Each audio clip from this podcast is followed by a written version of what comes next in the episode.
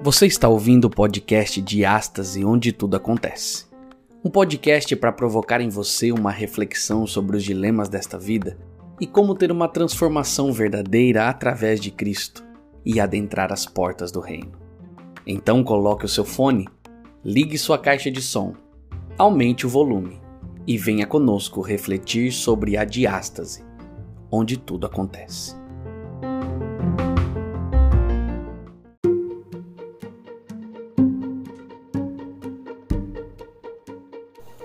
Olá, meu amigo, seja bem-vindo ao podcast de Astas onde tudo acontece. Eu sou o Lucas Antônio e nós estamos aqui para mais uma reflexão no dia de hoje sobre presentes diferentes, uma introdução durante todo esse mês para entendermos que os presentes de Natal vão muito além dos presentes que, dos presentes que nós damos, mas também existem presentes que estão dentro da Bíblia e nós vamos descobrir isso ok?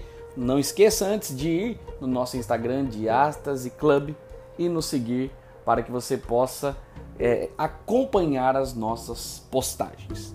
O texto de hoje está em Gênesis capítulo 3, verso 14 e o verso 15 diz assim: Então o Eterno disse à serpente: Por ter feito isso, você será amaldiçoada mais que o gado e os animais selvagens, amaldiçoada para rastejar e comer o pó a vida toda. Declaro guerra entre você e a mulher, entre o seu descendente e o descendente dela.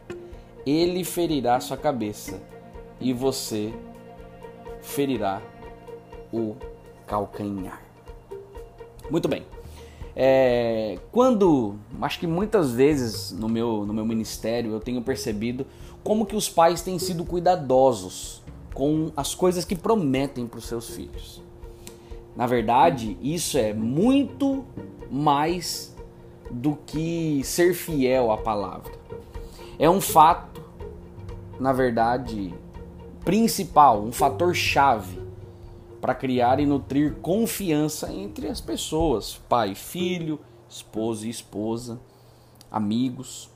Uma das qualidades mais surpreendentes de Deus é que ele sempre cumpre suas promessas. E durante esses primeiros dias, nós vamos nos concentrar no primeiro presente que recebemos por meio da vinda de Jesus. O presente das promessas que foram feitas e foram cumpridas. A leitura do texto detalha o primeiro episódio da trágica história da desobediência humana. Deus criou um homem bom no mundo para os seus é, é, seguidores a partir de então. Ele proveu comida para comer e um trabalho significativo para que eles realizassem. Isso você vai ver ali dentro do Gênesis capítulo 2. Ele também deu uma advertência específica: não coma da árvore do conhecimento do bem e do mal, porque certamente morrerá. Nesse paraíso veio uma serpente astuta, que era Satanás disfarçados, e convenceu a mulher a questionar a ordem de Deus e os seus motivos. E a mulher e o homem desobedeceram conscientemente a ordem de Deus e escolheram comer da árvore, do fruto. Quando Deus os confrontou, ele julgou todos os três. Mas Deus também forneceu um raio de esperança. E ele disse à serpente: Por entre inimizade entre você e a mulher, e entre a sua descendência e a dela e ele esmagará a cabeça e você lhe ferirá o calcanhar. Deus indicou que haveria conflito contínuo entre a descendência da mulher e a serpente, mas que por meio de seus descendentes viria a vitória. Essa promessa é esclarecida no restante do Antigo Testamento e cumprida pelo nascimento de Jesus. Em Gálatas 4, verso 4, diz assim: Mas quando o tempo determinado chegou, Deus enviou seu filho, nascido de uma mulher, nascido sob a lei. Sabe, meus amigos, é fácil quebrar nossas promessas. Frequentemente a gente deixa de seguir o que dizemos. Deus, por outro lado, nunca quebra suas promessas.